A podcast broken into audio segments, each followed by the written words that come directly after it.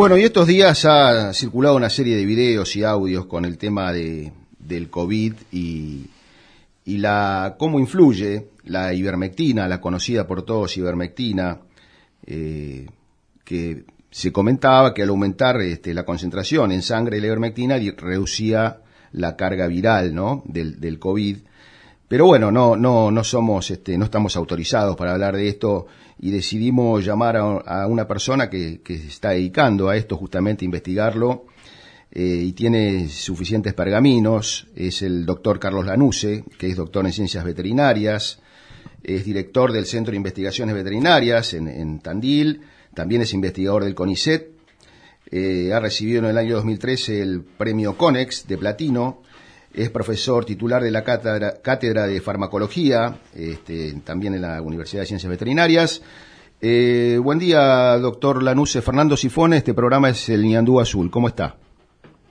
buenos días, Fernando. Buenos días a la audiencia en la zona de Coronel Suárez, donde tengo muchos amigos ligados al deporte, así que es un gusto conversar con ustedes. Bueno, para nosotros también, doctor, y más que nada en estos días donde... Eh, se ha hecho una bola de nieve este tema de la ivermectina, ¿no? Usted como investigador, eh, bueno, tendrá seguramente eh, algo para contarnos al respecto.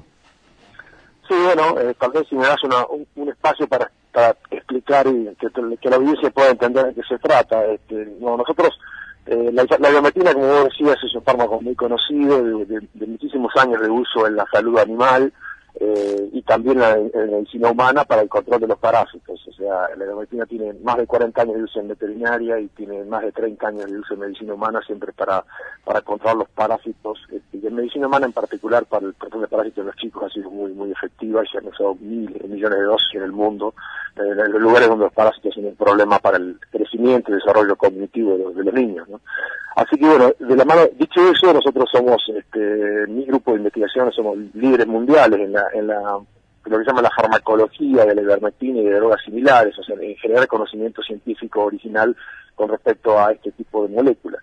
Y bueno, si nos, sorprendió, digamos, un hecho fortuito este año del inicio de la pandemia, que fue un reporte de un trabajo australiano donde ellos demuestran que en condiciones de laboratorio, pues en condiciones de in vitro, en un tubo de ensayo la ivermectina a altas concentraciones puede eh, inhibir la replicación del virus del COVID el coronavirus. Entonces, bueno, a partir de ahí, bueno, obviamente como teníamos todas las redes de, trabajo en, el conocimiento previo con este fármaco, pusimos en marcha un consorcio, la conformación de un consorcio científico público-privado en Argentina, donde participaron muchas instituciones, muchos investigadores, muchos hospitales, y, e implementamos un ensayo clínico controlado, esto es, este, un ensayo donde hubo un grupo de pacientes que recibió un tratamiento con ivermectina en la etapa temprana de la enfermedad a altas dosis y un grupo control que recibió un tratamiento estándar sin ivermectina. Bueno, esos son los resultados que se comunicaron hace 15 días y eso dio lugar a todo lo que vos estás diciendo que ha pasado en, en, cuanto a comunicación con la expectativa que esto genera en los últimos días. Claro, eh, sí, nos referíamos fundamentalmente porque nosotros en el interior conocemos más la ivermectina de uso animal, que es la que viene en esos envases, ese producto viscoso, ¿no? Que viene en esos envases de medio litro y que se aplica este, un mililitro cada 50 kilos de peso vivo, eso es lo que estamos acostumbrados a hacer en la manga. Eh, pero la realidad es que eh, en base a esto que usted comenta, ha habido gente que se hasta ha tomado un par de centímetros de ivermectina del frasco de, veterinaria. Usted yo sé que no va a avalar esto porque es una persona de, ciencia, pero este, eh, es importante eh, por ahí eh, clarificarle a la población que esto tiene que tener un proceso que, seguramente estará regulado por el famoso AMNAT, que dice la dosis y cuánto se puede y cuánto no se puede. Pero eh, que, yendo más al terreno, digamos, de lo que está sucediendo, que que están tomando un trago de, de ivermectina, ¿qué tiene para decir usted, doctor, sobre eso? Bueno, tendría mucho para decir, y, digamos, yo creo que yo apelo a, la, a, un mensaje de cautela y a la responsabilidad individual, porque en este, en este, en este contexto de pandemia, eh, todo lo que hagamos de forma individual impacta significativamente en lo colectivo. Ejemplo, el aislamiento y el uso de tapabocas. Y con esto de la, la, automedicación y de la, digamos, de la, si vos querés decir, de alguna manera poner el contexto del folclore de que en el medio en el medio profesional veterinario se conozca mucho la ivermectina, lo único que generamos es más eh, desconcierto, más incertidumbre y confusión de la población en general. Eh, yo tengo que ser, por una cuestión ética y de formación profesional, tengo que ser muy enfático en, despejar cualquier duda al respecto y me parece que es este, no es aconsejable eh, la recomendación del uso de la formulación preparada, formulada para uso animal en seres humanos. Eso es algo que atenta contra los principios elementales de la ética profesional. Entonces cada uno tiene, cada uno puede en el marco de su habitación, de su baño, de su cocina, tener la responsabilidad que le compete, pero de ahí a tener un, a dar un mensaje público eh, me parece me parece una falta de respeto y, este, y obviamente no estoy dispuesto a hacerlo. Entonces, ¿qué quiero decir con esto? Hay mucho, la ciencia tiene mucho para dar, la ivermectina es una posibilidad concreta en la lucha contra el COVID, pero tenemos que justamente tenemos que ser, tenemos que tener la responsabilidad para esperar que haya una guía oficial, que haya una, que se expida la ANMAT para poder este, utilizar y que un médico pueda hacer la supervisión del tratamiento que simplemente, y esta es la manera que la ivermectina va a ser una, herramienta de lucha. Si la, si nosotros eh, dilapidamos utilizándola mal, seguramente lo único que vamos a conseguir es que haya una prohibición de uso y no se consiga y todas las cosas que pueden pasar, ¿no? Buen día, doctor Lanuse, soy María Garros, mucho gusto en saludarlo. Mi, mis felicitaciones y también, la verdad, agradecimiento por, por todo lo que está haciendo, no solamente por nuestra salud física, sino también la salud mental, porque esto es como un soplo de aire fresco que renueva realmente nuestra fe en el hombre y en la ciencia, doctor. Así que muchas gracias. Yo quería decirle, quería decirle, doctor, ¿es dosis la palabra clave para ustedes? ¿Es lo que faltaría definir por parte del ANMAT? Es decir, porque el medicamento que se vende en farmacias es, es muy poquita la dosis que tiene cada comprimido. Claro, claro. Bueno, es muy bueno, eh, María, gracias por tu mensaje, es muy buena tu pregunta y es, el, es, la situación de, colisión que hoy se enfrenta. Hoy se enfrenta, hay una situación, eh, hay una situación que es la, la, lógica administrativa, reglamentaria que la ANMAT tiene que resolver porque se está solicitando que se pueda administrar una dosis superior y el ANMAT es un organismo independiente, técnico, de, con calificación científica como para decir, como para asegurar que la población no se someta a consumir algo que es inadecuado. Entonces esa es la, la responsabilidad del ANMAT. Pero por otro lado hay una realidad en la calle, que es lo que decía tu colega recién, es, el uso de ivermectina este, sin tener una guía de cómo usarla adecuadamente y es lo que está generando esta, digamos, el desconcierto en la población. Entonces, ¿por qué, por, lo, ¿por qué es bueno lo que me estás preguntando? Porque como la formulación que existe en el mercado farmacéutico inhumano, en la farmacia, es una formulación preparada, que digamos los comprimidos están preparados para una dosis mucho menor que es la dosis que se usó históricamente como antiparasitario. Entonces, tiene por un lado la ventaja de que es un fármaco aprobado, inocuo, seguro, disponible en el mercado, pero lo que está disponible en el mercado es incómodo, impráctico para la aplicación de la dosis que se está recomendando porque un individuo tiene que consumir muchos comprimidos de los que están disponibles. Entonces, ese es el gran punto y ese es lo que yo creo que se va a solucionar en pocas semanas más.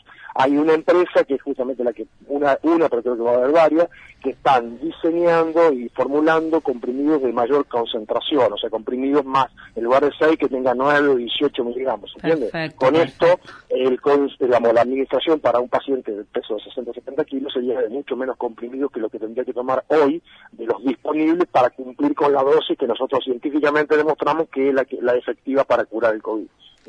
Buen día, doctor Lanuse. Juan Emilio de Luzarreta lo saluda. Buenos días, Juan Emilio. Una, una consulta. ¿Se sabe cómo actúa la ivermectina en el sistema autoinmune?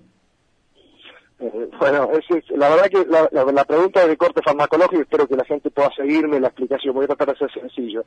La ivermectina tiene, es, es una, o sea, yo les voy, a explicar algo para que ustedes entiendan cómo, están, cómo llegamos a esto. La ciencia, desde mucho antes de la pandemia, en los últimos 6, 7 años, está trabajando sobre lo que se llama el reposicionamiento de fármacos. ¿Qué quiere decir reposicionar? Quiere decir fármacos disponibles y aprobados para una indicación probarlos, evaluarlos, testearlos para nuevas indicaciones farmacológicas, farmacoterapéuticas, se dice ¿Qué quiere decir? Como es tan caro, tan costoso en tiempo, en inversión, de, este, desarrollar nuevos fármacos, se empieza, se focaliza mucho en buscar fármacos que ya estaban disponibles para darle viejos fármacos para nuevos usos. En ese contexto, la ivermectina se había testeado como por el efecto antiviral en varios tipos de virus, todo en laboratorio, todo in vitro, hasta que apareció este tema de la pandemia. Entonces, ¿qué quiero decir con esto? La ivermectina tiene un mecanismo, actúa sobre los parásitos de una manera, pero estamos ahora estudiando y creemos que sobre el, efecto antiviral es diferente. O sea, ¿por qué? Y ahí va lo cuando vos me preguntás. Básicamente, la ivermectina no actúa sobre el sistema inmune, ayuda al sistema inmune. ¿Y por qué? Porque la célula, para que la partícula del virus, del coronavirus, entre a la célula, pase de lo que se llama, para que la gente me entienda, la célula tiene cualquier célula, supóngase ustedes la puerta de entrada son todas las células de la nasofaringe, el sector alrededor de la, de la boca, de la nariz y garganta. Todo ese sector es donde la primera puerta de entrada del virus. Todas esas células digamos, el virus cuando llega tiene que pasar una primera barrera que es la membrana de la célula, se mete adentro y tiene que viajar desde el, citoplasma al interior del núcleo, o sea, a lo más profundo de la célula. Es ahí en el núcleo donde está la maquinaria que el virus necesita usar de la célula nuestra, del operador, para replicarse. El virus per, se no tiene vida, no tiene vida, no, no es capaz de replicarse, de dividirse, si no utiliza la maquinaria de la célula operadora, en este caso la célula de un ser humano infectado y para meterse, para viajar hacia el núcleo celular, ese, camino que recorre el virus dentro de la célula, usa una proteína transportadora, es como una cinta transportadora, como si fuera la cinta del aeropuerto que lleva la valija, que va de una punta a la otra, bueno, esa cinta es la que lleva la partícula viral al interior del núcleo de la célula. Y, la ivermectina tiene capacidad de inhibir ese transporte, esa cinta. Es como que para la cinta. Entonces, la partícula viral no puede entrar y eso, el, que entre menos virus al núcleo de la célula le da tiempo al sistema inmune, a nuestras defensas, para, para defenderse del virus. Por eso es que cuando tratamos un, paciente con una carga viral alta, la ivermectina, en pocos días baja la cantidad de virus, o sea, disminuye la carga viral. ¿Por qué? Porque está inhibida la replicación por esa inhibición, ese bloqueo en el transporte. Eh, no sé si se entiende porque es medio complejo, pero esa es más menos la explicación. Perfecto, doctor. Ahora entiendo por qué eh, tiene acá en Suárez nos pidieron Lautaro Pérez Meyer, este, un egresado de la Facultad de, Veterinaria que fue alumno suyo, nos pidió por favor decirle al doctor que lo saludamos todos los egresados y lo recordamos siempre con tanto cariño y tanta admiración. Ahora entiendo porque la explicación que dio hasta yo que no sé nada la entendí, doctor.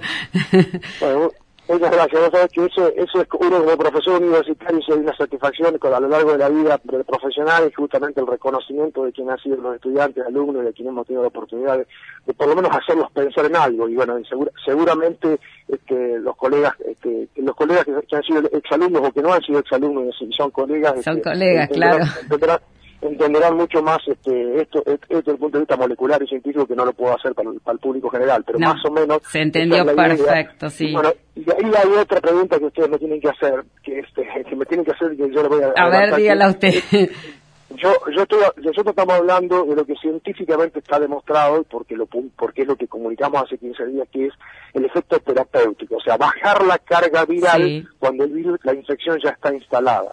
Pero la pregunta que sigue, que es la que en estos días está dando mucho, mucho que hablar, es el eventual efecto preventivo. Claro, sí, sí.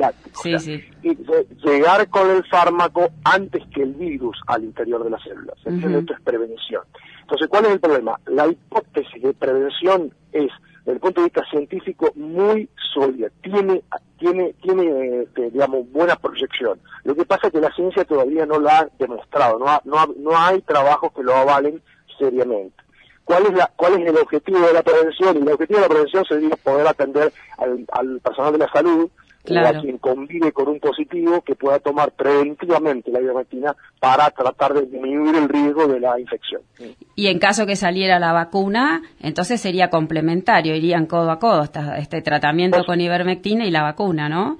Bueno, justamente acaba de decir algo que para mí es, eh, lo he dicho en todos los medios nacionales, en todo, e internacionales. Para mí eh, no es que nosotros, nosotros empezamos a trabajar con la ivermectina como pensando en el mientras tanto, mientras llega la vacuna. Claro. Pero a medida que va avanzando el conocimiento de esto que me preguntabas de cómo, cómo actúa y cómo se complementa con el sistema inmune, nosotros nos estamos convenciendo y la ciencia mundial se está convenciendo que la ivermectina podría ser una herramienta de complemento, aun cuando dispongamos de alguna vacuna. ¿Se entiende por qué? Claro. Porque podríamos estar ayudando a prevenir y sobre todo en la etapa inicial donde por más que haya vacuna, va a ser muy difícil tener vacuna para todos los habitantes del planeta. Claro. Eh, claro. Y doctor, y la última, eh, es, es muy accesible el costo de la ivermectina, ¿no? Para la gente, no es un medicamento caro, digamos va a ser barato. otra cosa ventajosa, la ivermectina se produce en el país, hay varias empresas farmacéuticas que la, que la, que la formulan, se produce, es, es relativamente económica. Hay en estos días algún escollo con respecto a conseguirla del interior del país, pero tiene que ver también con la demanda claro. De golpe que se produjo. Eh, yo creo que, no, digamos, si hubiera una guía clara de parte del, del, del ente regulatorio de cómo utilizar la ivermectina y las empresas farmacéuticas que la producen tuvieran eso claro, ese foco claro, yo no tengo dudas que se podría se podría abastecer eh, con comodidad al, al, país, a la población del país. Bueno, doctor, ¿y qué, qué, qué dice Tandil de tener semejante foco tecnológico científico en esta en esa tan linda ciudad. Qué orgullo, ¿no? Tenerlo usted ahí y a todo su equipo. bueno, primero, primero te digo, es, una cosa importante lo que acaba de decir, porque a veces uno es el vocero, yo soy el vocero de hace muchos años que hacemos ciencia y hemos llegado a los más recónditos rincones del mundo con el conocimiento generado del interior de Argentina, cual cosa que me pone muy orgulloso. Este, porque como siempre digo, este, anoche se lo decía en medio de desarrollo también, que yo soy de Ores, nativo de Ores, y por lo tanto me ah. llaman continuamente. Este, el orgullo de poder decir que todo esto lo estamos haciendo desde Argentina, cuando yo y todo mi equipo podríamos haber emigrado en muchas oportunidades que hemos tenido ofertas. Claro, me imagino, sí, sí. Las situaciones del país no, no siempre fueron las mejores, para decirlo en un contexto general. Entonces la verdad es que la verdad es que lo que se ha hecho en Tandil es un motivo de orgullo nacional, este, porque digamos, más allá de la ciudad y su atractivo turístico, el hecho de haber puesto este foco en una universidad y en el desarrollo científico de la gente a lo largo de los años, ahora da los frutos y hoy, hoy, Candil no es eh, solamente el cibertanque, mi instituto y la ivermectina y algunas cosas que se hacen con el coronavirus, sino que es toda una estructura científico-tecnológica de altísimo vuelo, en el área de la física, en el área de los materiales, en el área de la informática, este, en las ciencias sociales. Entonces, este, la verdad es que Candil tiene, justamente, no es, no es una ciudad destacada solamente porque tiene algunas bellezas naturales, sino porque ha complementado muy bien este, su desarrollo con, con, esto que es la Universidad de, la Doctor, una, eh, una consulta. Eh, todo esto, eh, toda esta investigación, todo, indudablemente lleva un costo, pero no es gratis. El costo, el costo ese que el, ustedes, el, Estado les da dinero o cómo, cómo son los recursos que ustedes tienen para destinar a esto, ¿dónde los sacan? Es, una buena pregunta para ilustrar a la gente. Siempre los recursos en ciencia son exiguos. Esa es una de las luchas luchas permanentes del sistema científico del país, porque siempre apostamos a que haya políticas de Estado, a que haya una inversión continua y no que esto cambie cada vez que cambia el signo político del gobierno de turno. No, hablo, no, no quiero comparar nada, sino simplemente lo digo como una, hablo de muchos años para atrás. Eh, en realidad los, los recursos siempre son exiguos y siempre depende muchísimo de digamos, de la hoja de ruta de cada grupo científico. O sea, cuando uno tiene más connotación internacional, cuando uno tiene mayor, produce más conocimiento, publica más, siempre tiene más posibilidades de acceso a fuentes de financiamiento nacionales e internacionales. No les obliga, debería decir que este, este proyecto en particular, el, el de la ivermectina y el COVID, fue como financiado, eh, cofinanciado. Eso es lo que yo les explicaba al principio de un consorcio público-privado. Público porque somos muchos muchos investigadores del sistema público, del CONICET y las universidades, y recibimos el, financiamiento de parte de la Agencia Nacional de sea, del Ministerio de Ciencia y Tecnología, para hacerlo breve. Esta es una parte. Pero eso es una contraparte privada, que es una empresa de Lea Fénix, que es la productora principal de ivermectina en el país, que cofinanció toda esta actividad. O sea que claramente eh, esto es posible porque hay cofinanciación público-privada. Y ese es el modelo que Argentina tiene que seguir en ciencia y tecnología. O sea, con la inversión del Estado nunca vamos a poder llegar al famoso 1% de inversión del PBI en ciencia y tecnología, que es el deseable, y es el, al que llegaron los países destacados, llámese Israel, llámese Corea del Sur y algunos otros países que hace 20 años estaban peor que nosotros y que hoy nos han superado muy, por, mucho, por mucha distancia. ¿Entienden? Sí, Complementación de aporte financiero entre lo que aporta el Estado pero lo que aporta el sector privado. Lo que pasa que habiendo, sí, habiendo llegado ya donde ustedes están, que están, eh, sería interesante que a esta altura del partido ya los recursos, por, más por el, nos encontramos eh, con una pandemia, que estamos complicados, que el trabajo, que la economía, sería importante una edición política hoy para realmente eh, que ustedes cuenten con los recursos para poder acelerar esta cuestión, ¿no? Sí, sí. O sea, vuelvo a reiterarte, lo que, lo que, lo que aportó el Estado, el, consorcio público-privado fue suficiente para esta primera etapa. Obviamente que cualquier continuidad para profundizar en el tema eh, necesita más recursos, eso está bien lo que está diciendo. Y nuestro gran desafío también es que el Estado invierta, pero que en el mediano plazo nosotros podemos convencer a nuestros empresarios, al sector privado, de la relevancia que tiene tener inversión en ciencia y técnica para que un país sea soberano, digamos. Si nosotros queremos tener algún, eh, bueno, ustedes, ustedes viven en una región, eh, digamos, desde el punto de vista agrícola ganadero muy potente. Bueno, todo eso es una, un ejemplo de lo que el país puede dar.